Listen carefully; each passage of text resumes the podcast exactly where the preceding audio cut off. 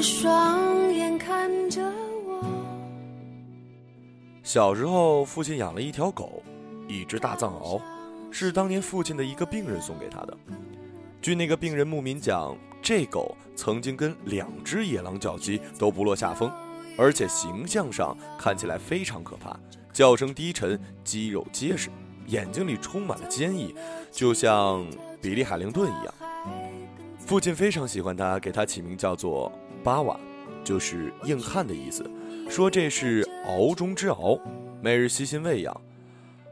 谁知有一天却被某个杂种投毒了。于是开始抽搐和呕吐，死之前都没有嚎叫过一声。父亲把他按照人的规格天葬了。后来父亲又养过几条狗，都很忠诚，但因为最初的那只大藏獒巴瓦太优秀，这些狗也就纷纷送人了。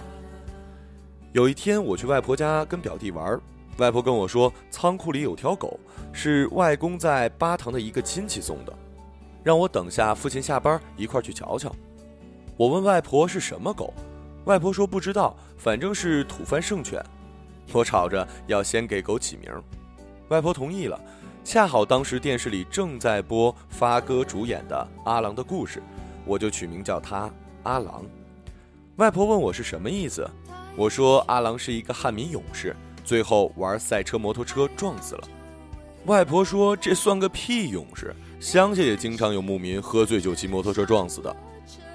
父亲下班听说这件事之后也很兴奋，径直跑到了仓库。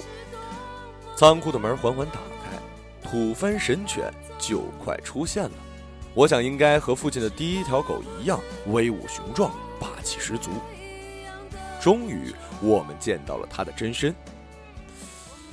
那凌乱的毛发、稀疏的胡茬、忧郁的眼神，瞬间就把我吸引了。心想：这到底什么品种啊？难道是经过霍比特人改良的藏獒？我回头看了一眼父亲，他的胡子在微微颤抖，巨大的失落下又带着气愤，就像是希特勒想参观古斯塔夫巨炮，到了现场却只看到了一门小山炮。就这样，他在远处观摩了一分钟，回去吃晚饭了。外公执意要把狗送给父亲，说我家恰好缺一只看家犬。父亲碍于面子，只好收下了。这狗的到来给我家带来了非常大的变化。首先，父亲讨厌这只狗；其次，这狗对父亲也非常反感，于是演绎了一段恩怨情仇。父亲原来收养过的狗都非常听话，即使在他们进食的时候拿走饭盆，他们也只是失落的看着。但阿郎不同，你要是敢抢他饭盆，他就跟你拼命。父亲很不满啊，说要教训阿郎。一天，阿郎正在享受午饭，父亲突然出现，把饭盆端走。我和阿郎都惊呆了。阿郎迅速的回过神，呲着牙就冲向父亲。父亲早有准备，用拖把耙子一甩，就把阿郎给甩了回来。然后双方陷入僵持。阿郎大声怒吼：“哦，哦，哦！”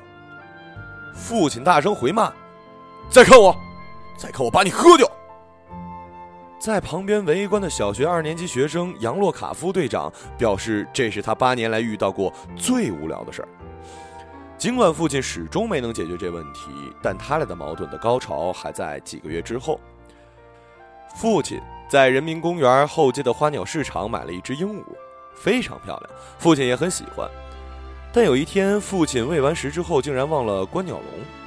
于是，母亲洗菜的时候见到阿郎在院子里叼着父亲的爱鸟，快乐的奔跑。父亲闻讯，找出一根短钢筋，杀向阿郎。阿郎把鸟吐出来，我一看，内脏流满地，忒残暴了。父亲这次是真生气了，于是拿着钢筋把阿郎逼到角落里猛揍。但阿郎不愧是东方神犬，挨揍的时候也伺机反咬，场面异常精彩。我站在台阶上，感觉自己就像来到了古罗马斗兽场的罗马奴隶主，手里就差拿了个爆米花了，看着斯巴达克斯与狮子搏斗，壮观极了。战斗结束之后，阿郎被揍得够呛，一瘸一拐地进了狗窝，父亲小腿也被咬了一口，不得不去打针。这次战斗虽然阿郎受伤严重，但父亲一方也是损失惨重，算是打成平手。这以后双方都比较容忍，而母亲在这段时间和阿郎建立起了深厚的友谊。于是母亲经常偷偷给阿郎新鲜的肉，阿郎知道感激，竟允许母亲动饭盆儿。后来阿郎在母亲的调教下学会了吃瓜子儿，还会吐皮儿，夏天还特爱吃西瓜，从不跟母亲呲牙。对于我，阿郎既不讨厌也不喜欢，只是把我当做了其中的一个主人。大概是五年级的时候，小舅舅来家里玩，他和父亲的关系好，就在院子里打闹。阿郎围观了一会儿，就几个箭步冲向舅舅，在屁股上留下了爱的牙印儿。父亲又是拿着棍子驱赶阿郎，由于知道阿郎在护主，父亲是既感动又生气，但又不得不教训。而阿郎在做出了正确的判断后，依然挨打，委屈中带着愤怒，双方开始第二次大战。由于这个剧情太奇葩，过于爱恨交错，当时的我不是很能理解，直到后来看了 CCTV 八的几百集泰国连续剧，才明白了其中的恩怨。这以后，阿郎和父亲的生活一直很纠结，父亲变得有点喜欢阿郎，但是看不惯他的臭脾气。阿郎认定了父亲为主人，但是只要有冲突，必要父亲。两者之间达到了相爱相杀的最高境界。不过有一次，父亲取得了一场完胜。外公在我家院子里宰牛，把内脏和不吃的东西乱丢，阿郎在一旁狼吞虎咽。这时，父亲显露出了人性的阴暗一面，把两根牛鞭丢向了阿郎。阿郎高兴地吃了。第二天。阿郎的那家伙基本已经拖地滑行了，痛苦万分。父亲叉腰狂笑，阿郎委屈地躲在狗舍旁嚎叫。我第一次感受到了人类的险恶。那以后，父亲跟阿郎达成了某种契约。父亲在家的时候，阿郎就乖乖地坐在院子里；父亲一出门，阿郎就跑到屋里跟我们一块儿看电视、嗑瓜子儿。有一天晚上下大雨，恰逢父亲出诊，阿郎就大摇大摆地跑进客厅跟我们看电视。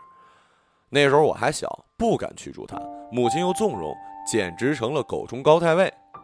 后来听到一声大门响，高太尉知道父亲回来了，就大摇大摆地走出客厅，在走廊和父亲相互对视一眼，就像西部牛仔要对决。时间到了初二。有一次我放学，阿郎看见我就下台阶跳下来迎接。这个动作在养阿郎的七年时间里重复了数千回。但这次阿郎在台阶上摔倒了，父亲在后面叹了一口气说：“唉，阿郎老了。”果然，在这一年里，阿郎的身体开始老化。首先是得了白内障，基本看不清东西；后来阿郎走路也一瘸一拐。好不容易撑到了初三，阿郎老的已经意识模糊了，走着走着就会撞到墙上，然后坐下来发呆。这一年，阿郎快十四岁了。初三的一年清晨，我去狗舍看阿郎，阿郎躺在地上，呼吸很微弱。我把父亲叫过来，父亲把阿郎的头弄到怀里，阿郎一声不吭，一小时后就没了呼吸。父亲跟我说：“这老东西还真是个狗中爷们儿啊！”父亲用车把阿郎载到了天葬场天葬了，母亲在家里哭得厉害。阿郎死后，家里也发生了变化，我们全家搬往西宁。两年后，父亲也得癌症去世了。他走之前，由于做化疗，并且抽走了腹腔里的积水，理应痛苦万分，但父亲没有喊过一次。他最后要求母亲把他带回家乡去天葬，并拒绝见我最后一面。回去时跟我说：“真正的男人从不喊疼。”我笑着和他分别了。我父亲也在他那两只爱犬附近天葬台上天葬了。大学毕业后，我才知道了阿郎是什么品种。原来这家伙的学名叫做西藏梗。不是什么杂种犬，那个亲戚没有骗我，这货在西藏，真的叫圣犬。